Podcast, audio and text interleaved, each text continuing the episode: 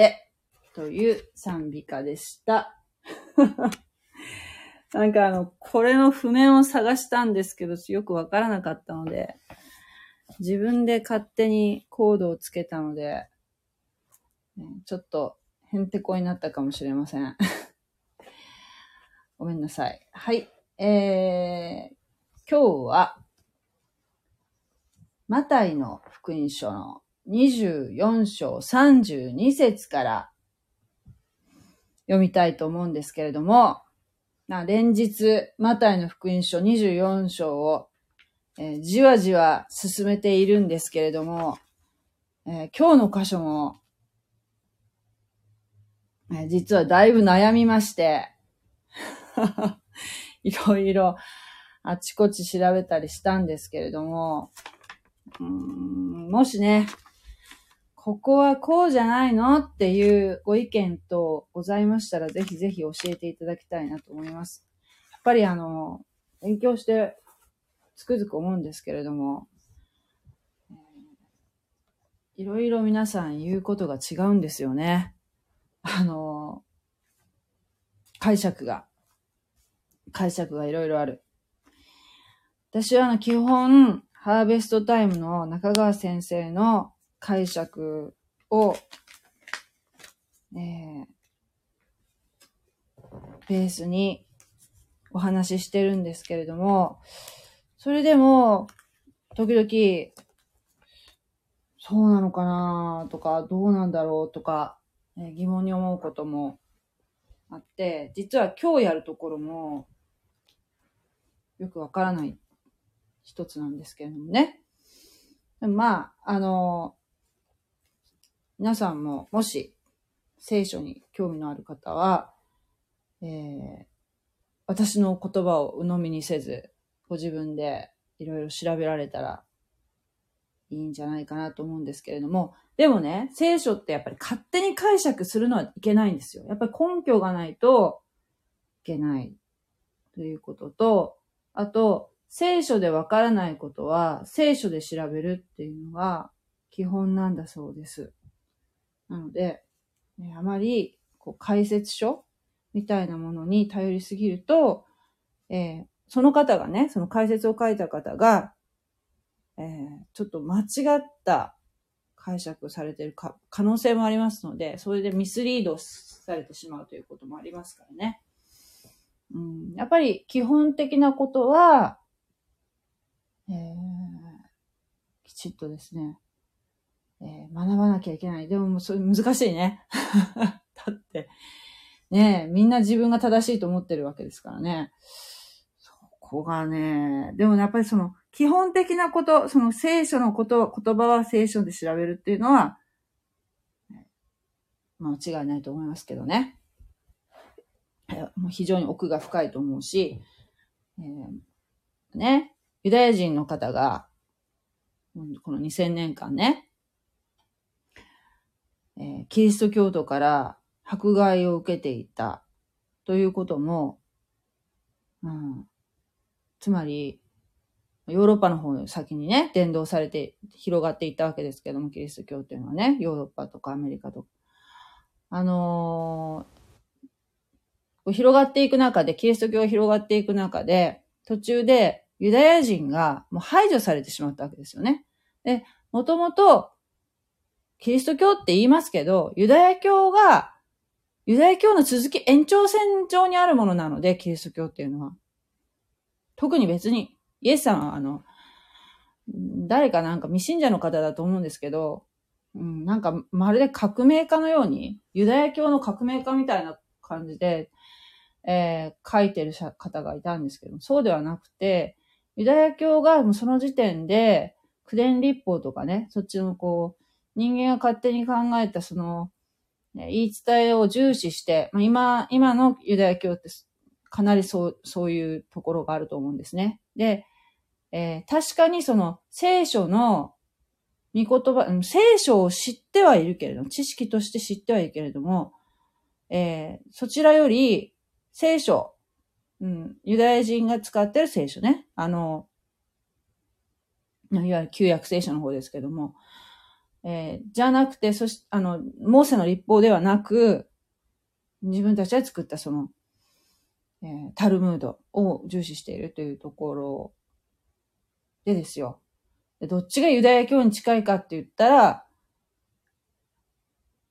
ユダヤ教の、ユダユダヤ人の、えー、解釈、ユダヤ人の正しい解釈、ユダヤ人の、えー、考え方とかを踏まえた聖書の解釈をしているキリスト教というのが、実は正統派のユダヤ教なんじゃないかっていうお話を中川先生がされていたのを聞いて、確かにそうだなと思って、えー、ユダヤ人をキリスト殺しと言って迫害していたっていうね、歴史、今、今もそういうとこがあるらしいんですけど、そそういうちょっと勘違いしてるキリスト教徒がね。でも、イエス様はユダヤ人ですからね。そして、パウロとか、あ、パウロも、ペテロも、ヨハネも、みんなね、最初の頃のキリスト教徒土台を作った方っていうのは、もう、ユダヤ教徒ですからね。あなたたちは別にキリスト教に、教徒になったという意識はないと思いますよ。だから、そこですよね。なんかこう、いつの間にかこう、長い年月で、その、違法人に連動されていく中で、ユダヤ教が変質していった。だけど、それはやっぱり誤った解釈に変化していく過程でもあったと思うので、もう一回立ち返って、ユダヤ教の、そういう元々のね、えー、解釈を踏まえて、新約聖書を読んでいく。ということの重要性をね、おっしゃってましたけども。えー、っと、今日の箇所は、とりあえず読みますね。えー、マタイの福音書24章の32節一軸の木からこの例えを学びなさい。その枝が柔らかになり、葉が出るようになると、夏の近いことがわかる。そのようにすべてこれらのことを見たならば、人の子が戸口まで近づいていると知りなさい。よく聞いておきなさい。これらのことがことごとく起こるまでは、この時代は滅びることがない。天地は滅びるであろう。しかし、私の言葉は滅びることはがない。はい。ここまでです。えー、昨日まで、昨日やったところはね、マタイの福音書の29節から31節まででした。うん。えー、昨日のところは、えー、そう、再臨の印。イエス様が再臨されるとき、大、観難時代、7年間の大観難時代、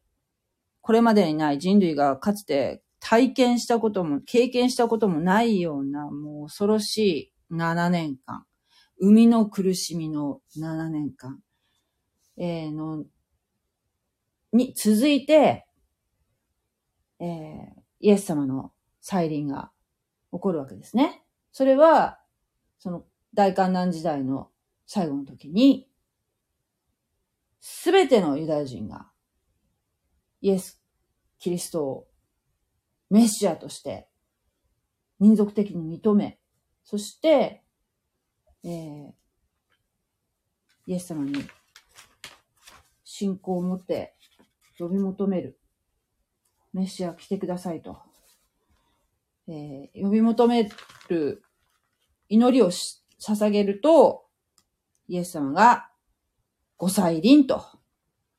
いうことになるわけですね。その時、どのような状況になるかという説明が29節から31節までありましたね。ですから私たちはイスラエルの救いをね、もう祈らないといけないですね。イスラエルの救いがあって、メシアが再臨される。いうことですね。そして忘れてはいけないのが、最後の時、その、この大観難時代を生き延びたユダヤ人は、全員救われるそうです。全員救われる。一人残らず救われる。一人残らずイエス様を信じる。えー、いうことですね。神様のご計画ではね。えー、そして私たち、違法人。まあ、まあ、この時はクリスチャンはね、この大観難時代の時にはもう天に上げられていますので、えー、大観難時代を、えー、通ることはないであろうと思われるんですけれども、えー、大観難時代を通過する違法人、えー、ユダヤ人以外の国々の人たちですね。は、救われる人と救われない人に分かれるわけですね。はい。そういう、こう、基本情報をもとに、えー、まあ、見ていきたいなと、これからもね、思うんですけれども、まず、イチジクの木からこの例えを学びなさい。イチジクの木って、えー、ちょいちょい出てくるんですけれども、ここの32節のイチジクの木っていうのは、えー、何かこう、何かの例えであるというふうに、イチジクの木っていうものに意味を持たせるということはなく、もうイチジクの木はイチジクの木であるというふうに解釈して、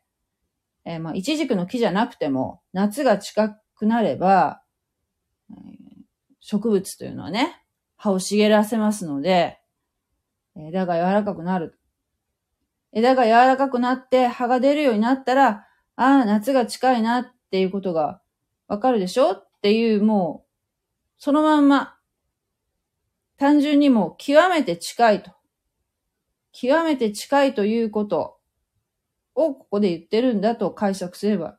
いいそうです。えー、なぜならば、えー、旧約聖書に一軸をイスラエルとする記述はないからですと、中川先生、ハーベストタイムの中川先生がおっしゃってたんですね。えー、それでちょっと私悩んだんですよ。まあ、このね、32節、24、またの24章の32節の一軸の木は、あまあ、単純に極めて近いと。別にその一軸の木に意味を持たせる必要はないっていうのはわかる、わかりました。うん、多分そうだろうと思います。うん。だけど、この、マタイの福音書でもね、出てくるけど、えー、イエス様がイチジクの木を呪われて、枯れてしまうお話が21章にありましたよね。21章18節から。えー、あと、ルカの福音書に21章29節かな。えー、イチジクの木、イチジクの木とその他の木の話も出てきますよね。ねここのね、21章の19節の、19節の一軸の木を枯らす話は、の一軸の木っていうのは、イスラエルの民を表すと、おっしゃってたような気がするんですけれども、まあ、特にここでは、パリサイ主義の信仰が、ね、要するにこう、実がないと。信仰の実ができてないというところで、イスラエルが根まで枯れてしまうよという予言。そして、まあ、枯れた一軸というのは、えー、紀元70年のイスラエルの滅亡を意味していると。滅亡の予言であるという話だったと思うんですけども、このね、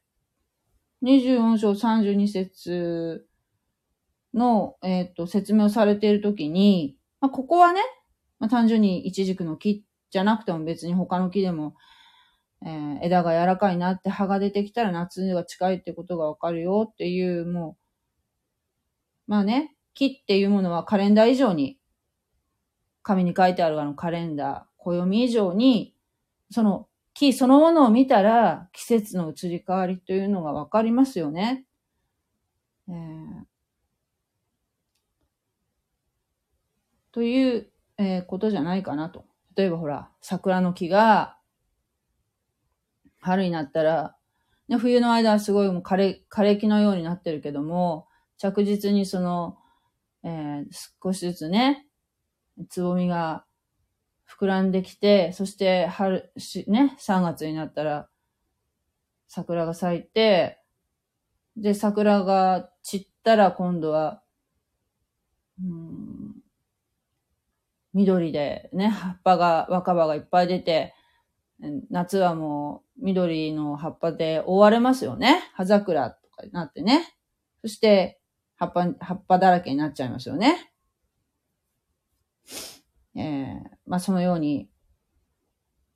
季節の変化を植物は示すよと。そのように、世の終わり、夏が近い、まあ、世の終わりには、胃が近いよということを知りなさいというところなんでしょうかね。でもね、旧約聖書に一軸をイスラエルとする記述はないっておっしゃってたけど、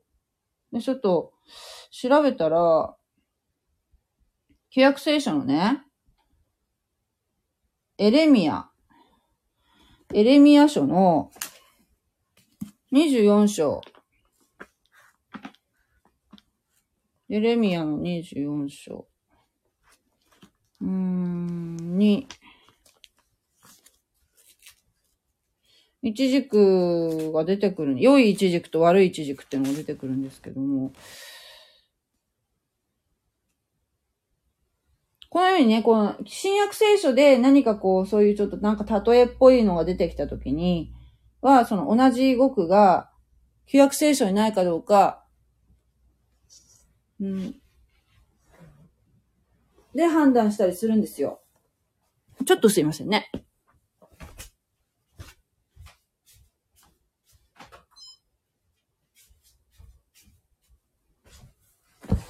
うん。だから、どうなのかなと思ったんですけど、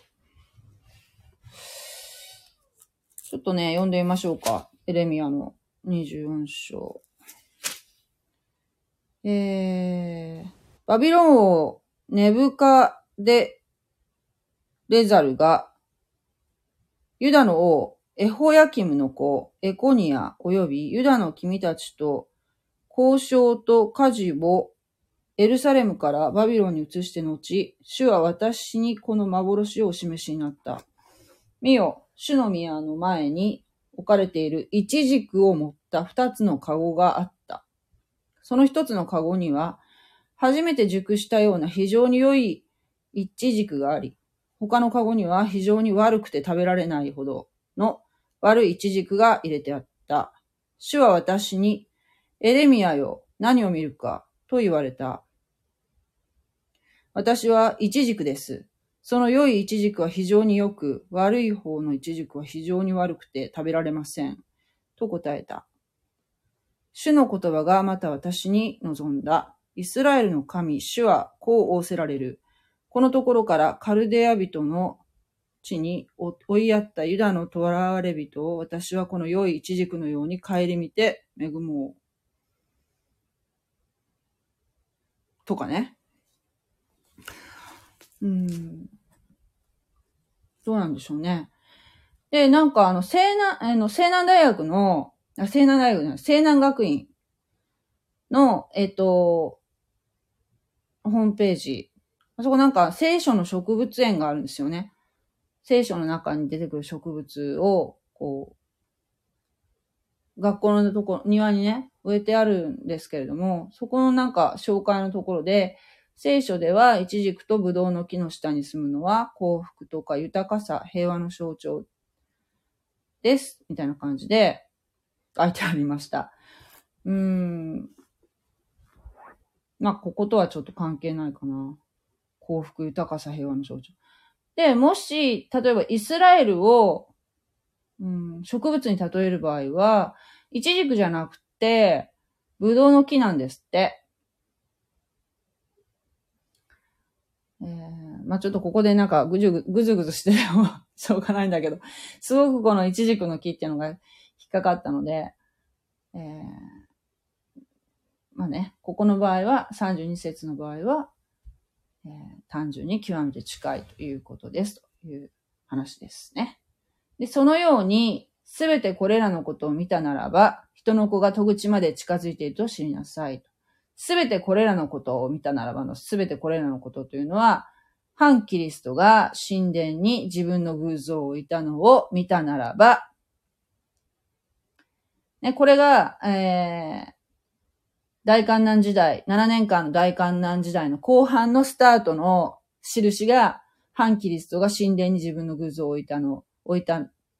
時でしたよね。それはマタイの24章15節のこと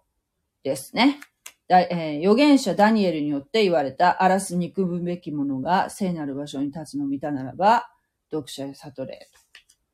で、これを見たら、ユダヤ人は山へ逃げろと。急いで逃げろと。えー、それは人の子が戸口まで近づいている印でもあるわけですよね。再臨が近いと。つまり、この、えー、ね。反キリストによって大変苦しい、苦しさを増していく大観難時代の後半ですけれども、しかし、再臨が、主が近いと。主が再臨されるのは近い。いうイスラエルへの励ましの箇所。なんだそうです。よく聞いておきなさい。これらのことがことごとく起こるまでは、この時代は滅びることがない。えー、これらのこと。今までイエス様が教えてくださった、えー世の終わりの印、そして大観難時代の、えー、様々なね、出来事、そして反キリストによるね、支配、迫害、これらのことがすべて起こるまでは、この時代は滅びることはない。えーそして、えー山、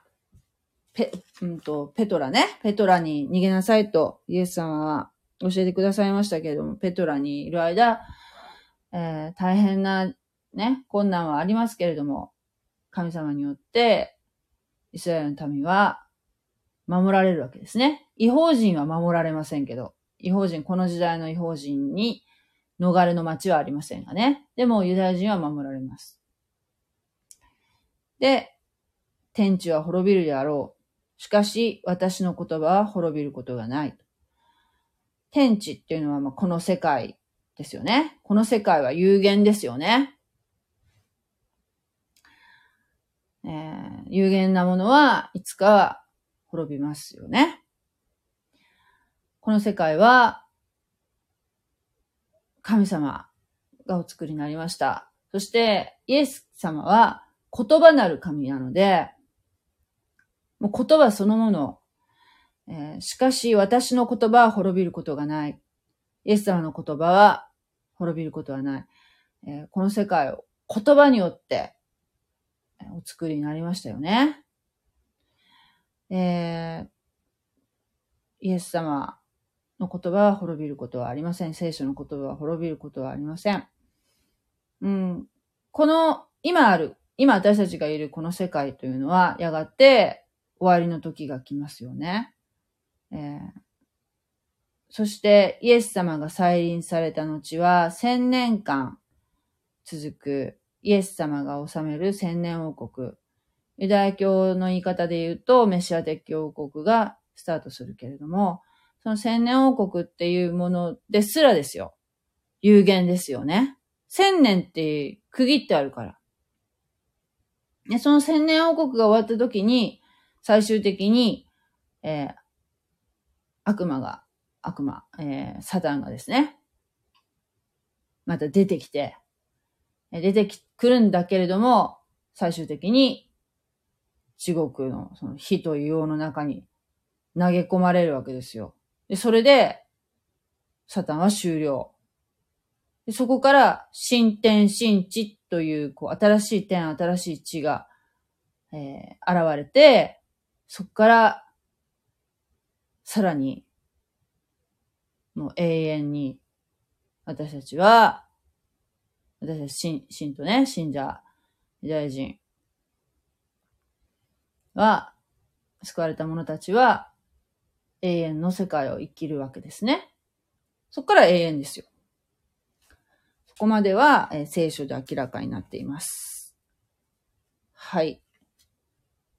えー、あ、リオンさん、こんばんは。待ってました。ごめんなさい、待ってました。今聞いてくださってるのかな？ありがとうございます。えー、こんな夜遅く。今日ちょっとかなりスタートが遅くなってしまって。この一軸の木でね、だいぶね、悩んだんですよ。ありがとうございます。ねえ、うん。もうね、このね、24章がなんでね、めんどくさいかっていうとね、要するに、前も言ったけど、えー、いろんなことをね、ごちゃごちゃに、ごちゃごちゃにっていうわけじゃないけど、いろんなことを、えー、なんですか、弟子が質問した通りの順番でおあのお答えになってないんですよ、イエス様っていうのはね。多分ね、イエス様から見ると、全部、すごく、えー近く見えるのかもしれないね。だってほら、弟子たちが、ね、あの、エルサレム神殿を、の大工事、今、改築工事やってて、ね、その立派だなこの、すごい立派な神殿ですねって言ってるときに、えー、あなた方はこれらすべてのものを見ないかこれちょっとなんか変な日本語だけど、あなた方はこれらすべてのものを見ないかっておっしゃってたのがね、なんかちょっと引っかかったんですけども、イエス様はもう全部もう一緒んたくりになって、一緒んたくりって博多弁かな。全部、こう、近く見えるのかもしれないね。将来も、将来が、えー、なん、なんていうの？全部近いもののように。横並びに見えるのかもしれない。だから、弟子たちはもちろんそういう霊の目はないので、えーイエス様がおっしゃってる意味がわからないし、私たちもわからないんだけど、でもイエス様は遠くのものもすごく近くに見えるし、過去のものも今あるように見えたり、えーイエス様からすると、すべてトータルで俯瞰してみ見ることがおできになると思うんですね、神様だから。だから、お答えになる順番も、このようになってるのかもしれないなーって思ったりもするんですよね。はい。えー今日は、ねなるほど。じゃあ、なんかね、なんか変なセリフでしょ？さっきのところ。はい。でもね、すごく面白いですよ。ね、こうやって聖書をね、じわじわじわじわ読んでいくっていうのはね。はい。えー、またよかったら、えー、遊びに来てください。ありがとうございました。おやすみなさい。God bless you. じゃあね。そうね。確かに変なセリフですよね。ありがとうございました。また明日、ありがとうございます。